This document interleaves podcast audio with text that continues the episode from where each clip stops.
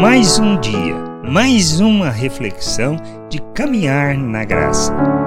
Bem-vindos a mais esta reflexão. Nós temos né, na, na, história toda do povo de Israel, da, até mesmo da nossa história, nas igrejas de Apocalipse, no Antigo Testamento, diversas histórias que realmente nos levam a refletir sobre o nosso compromisso compromisso com Deus, o compromisso que temos revelado. A gente precisa ter um entendimento claro da vontade do Pai, daquilo que Ele nos chama para viver, da Sua aliança conosco e como devemos andar e viver neste mundo, como devemos expressar este compromisso e o que significa esse compromisso para não sermos religiosos. Nós muitas vezes vamos na expectativa daquilo que Deus pode nos dar e nos conceder, mas nem sempre se trata disso, ou na realidade, não se trata disso. Se trata de conhecermos, compreendermos a vontade de Deus e a essa vontade nos submetermos para vivermos o reino de Deus como lhe agrada. Como traduz aquilo que é o seu plano, seu querer, dentro da liberdade que ele nos concede por meio de Cristo Jesus. Tem a história de Jonadab quando Deus adverte e corrige o povo.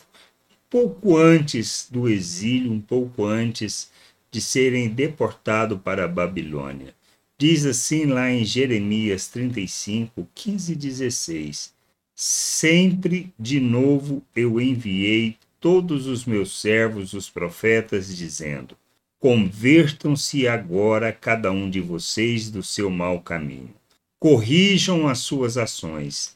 Não sigam outros deuses para servi-los. E assim vocês ficarão na terra que eu dei a vocês e a seus pais.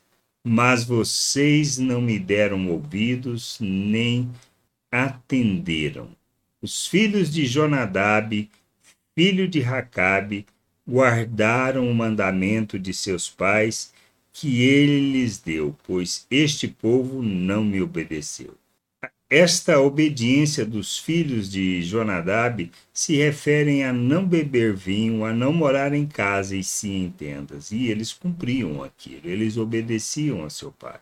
Que Deus está falando à nação de Israel como um todo, que eles não obedeciam. Embora tendo sido enviados profetas, eles não mudaram, não se converteram, não se arrependeram de seus maus caminhos, não tinham compromisso com Deus, mas sim com sua vontade, com seus interesses, com seus desejos, com suas paixões. Nós precisamos refletir sobre isso, pois muitas vezes nós não estamos sendo diferentes da nação de Israel quanto à falta de compromisso. Primeiro, nós não buscamos o conhecimento de Deus, o conhecimento da palavra, da sua vontade. Precisamos buscar esse conhecimento. Precisamos ter o entendimento do plano, do propósito, do nosso chamado e o que significa viver de modo digno da vocação. Muitas vezes achamos que se trata de uma relação de troca, de obediência, eu faço, aí Deus me abençoa, e se eu não faço, Deus me pune, e isto não traduz o reino de Deus, isto é mera religiosidade. É falta de entendimento e de compreensão do que Deus deseja e do que estamos fazendo. Não se trata de prestarmos um serviço para o Altíssimo e assim ele se alegrar conosco e nos abençoar. Não é isso. Nós precisamos entender. Nós somos chamados para conhecer o Pai, conhecer a Jesus para experimentarmos da sua salvação. Salvação que, a propósito, não depende do que nós fazemos, não depende do nosso esforço, não depende do nosso empenho, mas depende de fazer de nossas vidas uma entrega, compreendendo que a salvação é pela graça de Deus por meio do que Cristo fez. Ele morreu para o nosso perdão dos nossos pecados e ressuscitou para a nossa justificação para nos colocar na presença de Deus, fazendo de nós um novo ser, uma nova criatura. Nós somos feitos à imagem de Cristo, nós recebemos da vida de Deus, da natureza do Criador. Como coparticipantes dessa natureza, nós também fomos capacitados para rejeitarmos as paixões humanas, ou seja, os nossos desejos. Nós precisamos entender, nós somos chamados para vivermos o reino de Deus na terra, para nos relacionarmos. Esse é o compromisso que devemos estabelecer com Deus conhecer, compreender, viver e andar na vontade de Deus, pois Ele nos capacitou para isso. Ele nos deu da sua vida, Ele nos deu tudo o que precisamos para andarmos neste mundo como Cristo. É isso que a gente tem que ter entendimento.